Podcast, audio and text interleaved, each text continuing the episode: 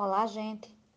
Estamos aqui, eu, Josiane Teixeira, e minha colega Amanda Diniz, para darmos continuidade ao nosso podcast, que trata sobre letramento estatístico para empoderamento e engajamento social. Nesse segundo bloco, convidamos vocês a ficarem conosco até o final. Eu e Amanda iremos conversar um pouco sobre educação quilombola na perspectiva do letramento estatístico. Então, nesse sentido, eu gostaria de iniciar dizendo que o letramento envolve o ato de ler e escrever. É resultado de duas ações, segundo Magda Soares, a de ensinar e a de aprender. Então, gente, esse letramento do qual falei e o letramento estatístico são condições que os sujeitos constroem e adquirem em práticas sociais.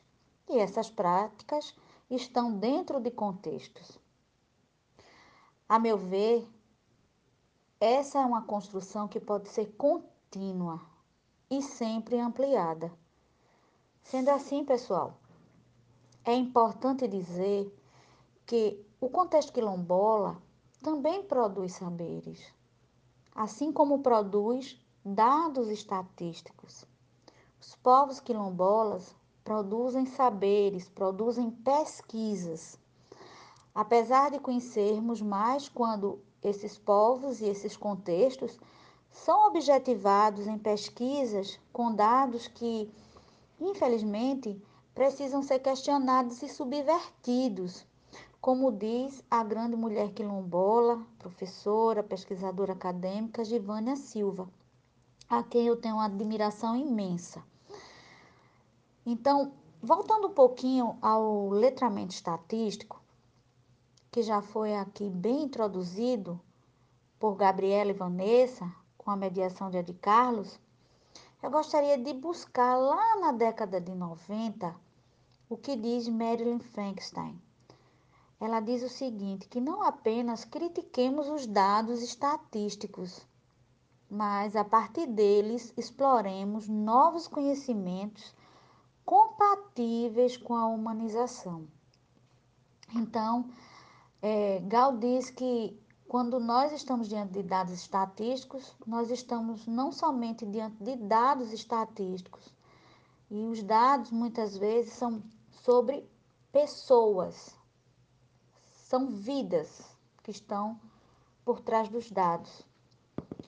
É, Marilyn Frankenstein diz ainda que o conhecimento estatístico e sua natureza crítica podem ser aprendidos no contexto e para desafiar as contradições envolvidas na manutenção de ideologias hegemônicas com ações para mudança social.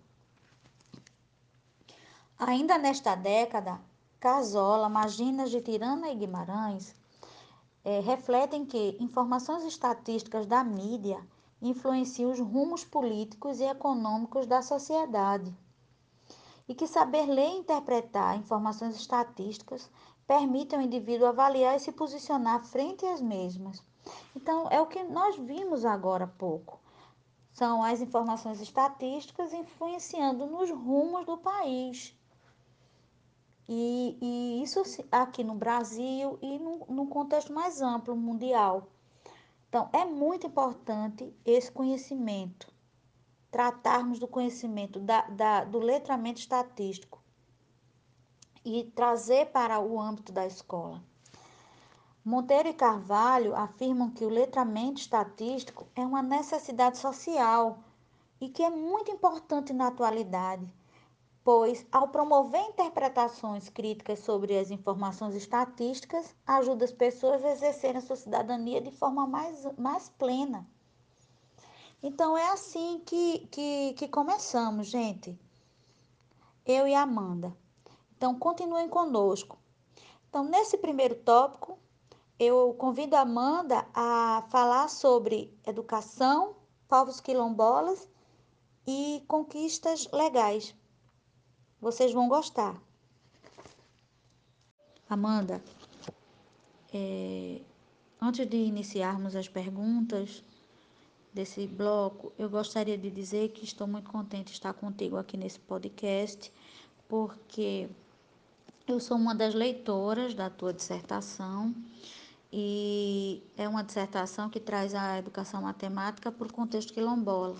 Quando a gente vai fazer as revisões sistemáticas de literatura, enquanto pesquisadores, nós percebemos que é, o Edumatec está bem à frente quando se trata da inserção da educação matemática nestes contextos. Então, muito feliz de estar contigo aqui, colega.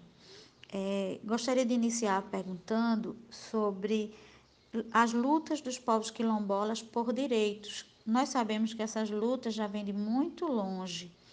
Dentre elas está a luta por uma educação escolar que considere sua cultura, sua história. Nesse sentido, Amanda, o que você poderia nos contar sobre as conquistas legais? Nós sabemos que nada é dado, tudo é resultado de luta.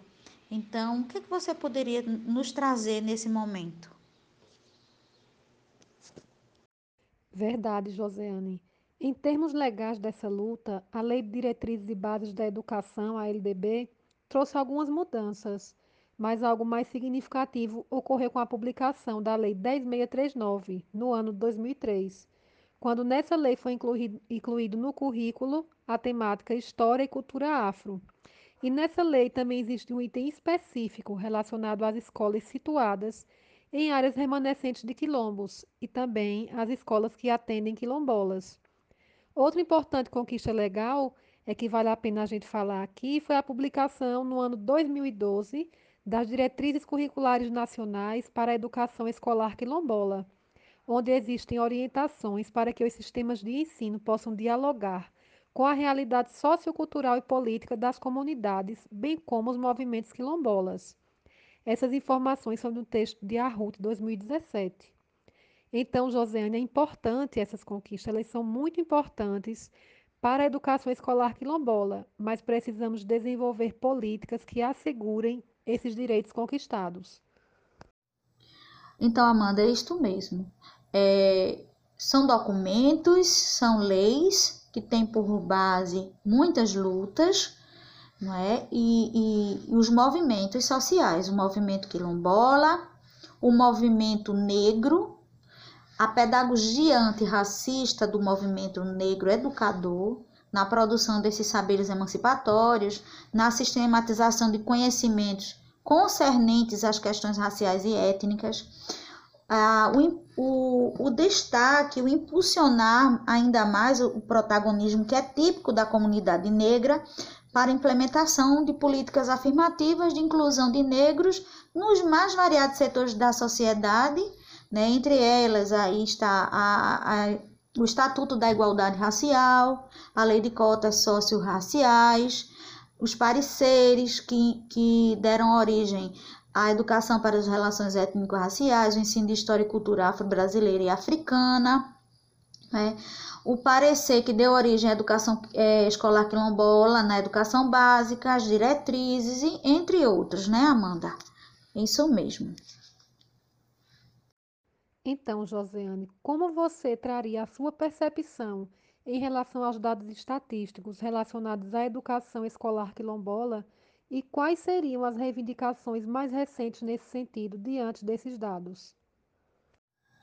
A primeira coisa a se dizer, Amanda, é que os dados do IBGE sobre os povos quilombolas até o momento são contabilizados apenas pelo censo escolar. Ou seja, essa categoria étnico-racial não fez parte dos últimos censos demográficos do Brasil. Há inclusive um pleito mobilizado pela CONAC, que é a Coordenação Nacional de Articulação das Comunidades Negras Rurais Quilombolas e do próprio movimento quilombola, para que se insiram no próximo censo demográfico, em 22, os povos quilombolas como parte da população de nosso país. E isso sempre foi gravíssimo, tornando-se ainda pior com a extensão da CEPIR pelo governo de Michel Temer. A CEPIR, que é a Secretaria de Política de Promoção da Igualdade Racial, é, e que impactou muito as, é, as comunidades tradicionais quilombolas essa extinção. Então, como promover políticas públicas sem dados estatísticos, não é mesmo?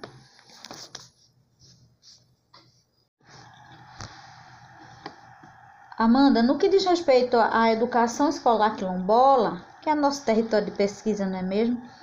Dados do Censo Escolar de 2019 apontam que das 306.131 matrículas de estudantes quilombolas na educação básica, apenas 26 mil chegam ao ensino médio.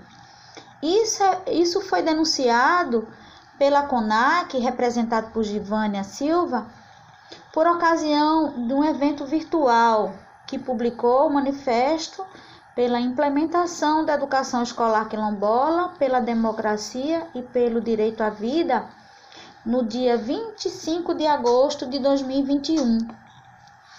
Então, são vozes de um povo lutador que precisam continuar ecoando por todos os lugares com mais intensidade. Então, dados atuais por exemplo, publicados no Anuário Brasileiro da Educação Básica, em 2021, apontam que das 2.523 escolas em áreas remanescentes de quilombo, apenas 365 utilizam materiais pedagógicos para a educação das relações étnico-raciais. Isso é muito crítico o que representa apenas 14,4%. Não são apenas dados, como diz Gal, são pessoas. Então, pessoal, além de todas as questões subjacentes do, do racismo estrutural presente em nossa sociedade, revelada por esses dados, segundo Givânia Silva, uma pesquisa realizada em 2018 e publicada na página da CONAC mostrou que, após o golpe de 16, que tirou o presidente Dilma Rousseff do governo do país, entre os, os anos de 2017 e 2018, o número de assassinatos de lideranças quilombolas aumentou em 350%, dando continuidade ao genocídio de uma população que sobreviveu à grande tragédia coletiva chamada escravidão. Givânia denuncia que, sendo essas lideranças mulheres, ainda é muito, muito pior, porque além do, do assassinato por ódio racial, revelou-se o ódio de gênero pela violação dos corpos dessas mulheres de diferentes formas. Então fica aqui a indignação, logicamente, e a reflexão. O que os números, esses dados, essas estatísticas escancaram? Que políticas públicas inexistentes e ineficientes podemos questionar?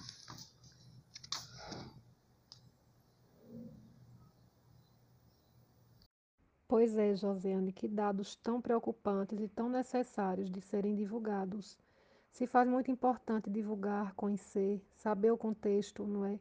Compreender esses dados para se entender a realidade, se buscar entender. Por isso a estatística é tão importante. E aqui a gente está ressaltando essa importância de compreender e questionar esses dados. Por isso que o letramento estatístico é tão importante para os povos quilombolas.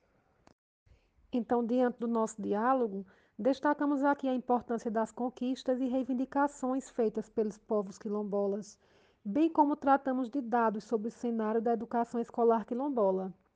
Sendo assim, como de fato assegurar o cumprimento desses direitos conquistados e avançar de maneira significativa, buscando resgatar todo o prejuízo histórico que esse povo sofreu ao longo da história? Enquanto considerações, eu gostaria de dizer que é, os povos quilombolas que produzem dados e que também são objetivados para a produção de dados, eles precisam, como toda a sociedade precisa, é, desse letramento estatístico. Nós precisamos de letra, letramento estatístico. Eu, como educadora negra, eu sei que meu povo precisa de letramento estatístico, porque as estatísticas sobre meu povo são estatísticas perversas. E esse letramento estatístico, ele precisa estar também contemplado na educação escolar quilombola.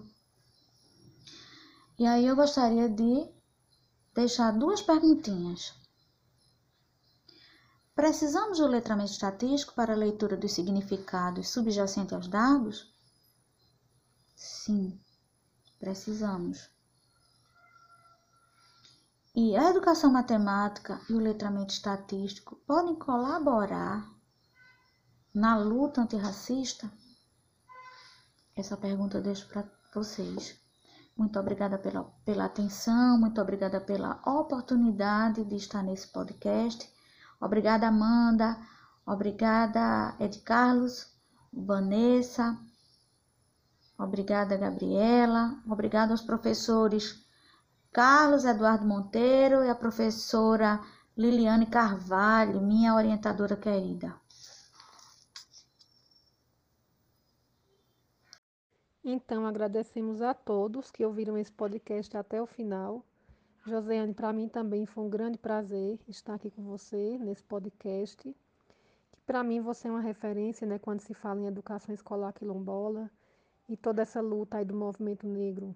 Muito obrigada pela oportunidade e agora convidamos todos vocês para acompanhar o nosso terceiro e último diálogo, que tratará sobre o ciclo investigativo como proposta para trabalhar o letramento estatístico para os povos quilombolas, com a participação dos nossos colegas Ed Carlos Pereira e Joseane Teixeira. Muito obrigada.